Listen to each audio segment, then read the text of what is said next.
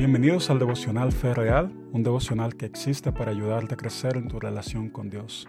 Hoy continuamos leyendo el libro de Gálatas capítulo 3, versículos 15 al 22 en la Nueva Biblia de las Américas. Antes, oremos. Padre Celestial, gracias por tu maravillosa palabra que nos ayuda a conocerte y a darte a conocer. Permítenos entenderla y ponerla en práctica. En el nombre de Jesús. Amén. Hermanos, hablo en términos humanos. Un pacto, aunque sea humano, una vez ratificado, nadie lo invalida ni le añade condiciones.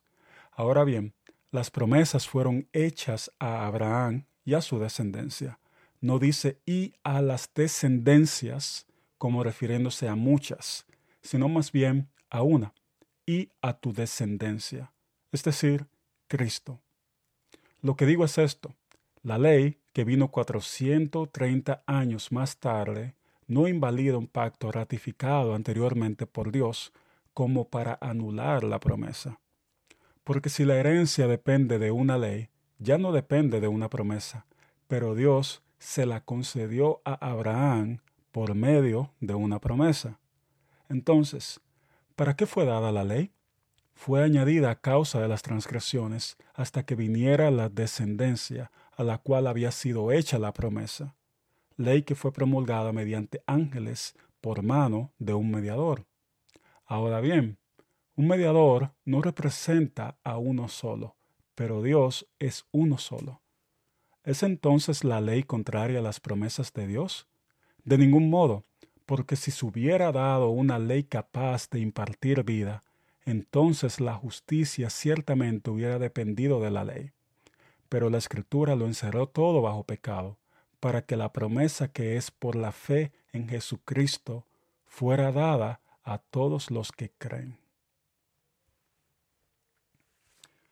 En este pasaje vemos como Pablo habla de un pacto y su validez. Los griegos usaban el término pacto para referirse a un testamento. Esto era un documento legal que se hace válido al momento que alguien muere. Los testamentos eran documentos legales, sellados, que no se podían alterar, eran irrevocables, no se podían cambiar las condiciones o remover a un heredero. Entonces lo que Pablo quiere decir es que Cristo siempre fue el heredero de la promesa que Dios le dio a Abraham. Esa promesa de que su descendencia, la descendencia de Abraham, todas las naciones del mundo serán salvas, serán benditas. Entonces tratar de ser una buena persona y cumplir toda la ley, pensar de que porque soy de tal religión o de tal país, eso me califica para yo ser X o Y persona delante de Dios, es, es un error, porque en verdad la única forma en la que podemos recibir la salvación siempre ha sido la misma. La solución es y siempre ha sido confiar en Cristo, seas judío o no. ¿Y qué revela este texto acerca de Dios?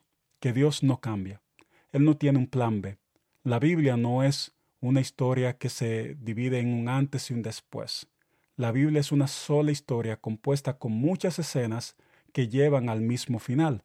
Si tenemos un Antiguo y un Nuevo Testamento, pero ambos están contando una sola historia. Dios está redimiendo a un pueblo para sí mismo por gracia, un pueblo con acceso a su presencia para anunciar las riquezas de su gracia, un pueblo que se ha arrepentido de su rebelión y el deseo humano de una religión de la autojustificación. ¿Y qué me dice este texto acerca de mí? Bueno, Martín Lutero dice que la tentación original de Satanás fue hacernos no confiar en el amor y la gracia de Dios, sino buscar la salvación a través de nuestros esfuerzos propios. Desde entonces, el corazón humano se ha envenenado con el pecado entonces este texto me revela la necesidad de mi Salvador. ¿Y cómo debo responder entonces el texto? Recibiendo la promesa que es por la fe en Jesucristo. Esto significa poniendo mi confianza en Él a través de la fe en el sacrificio que Él hizo por mí. Eso es suficiente para yo poder reconciliarme con Dios. Esta es la promesa que Cristo nos da, una reconciliación con Dios por medio de su sacrificio. Pasando a un momento de reflexión y aplicación, este pasaje nos muestra que hay una conexión total en la Biblia. Todo el relato bíblico se centra en el desarrollo del Evangelio a lo largo de la historia, sin dividir la historia bíblica pensando que Dios es diferente en el Antiguo Testamento y es otro Dios en el Nuevo Testamento. Al contrario, el Antiguo Testamento no se trata de una serie de enseñanzas morales, sino que es la historia bíblica que se desenlaza con el Evangelio, es decir, la venida, la muerte y la resurrección de Cristo.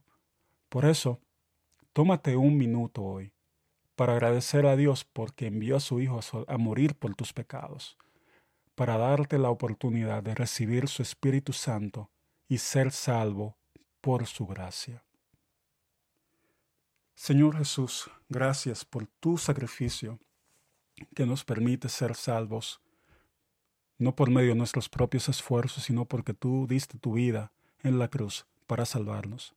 Te pedimos que nos permitas crecer en conocimiento y en sabiduría y crecer en nuestra salvación, no por nuestros propios esfuerzos, sino porque confiamos cada día más en ti. Y por esa razón te obedecemos y hacemos lo que tenemos que hacer, pero más que todo, porque sabemos que ya tú nos has dado vida y vida en abundancia. Amén. Mil gracias por escuchar el devocional Fe Real. Espero que haya sido de bendición para ti.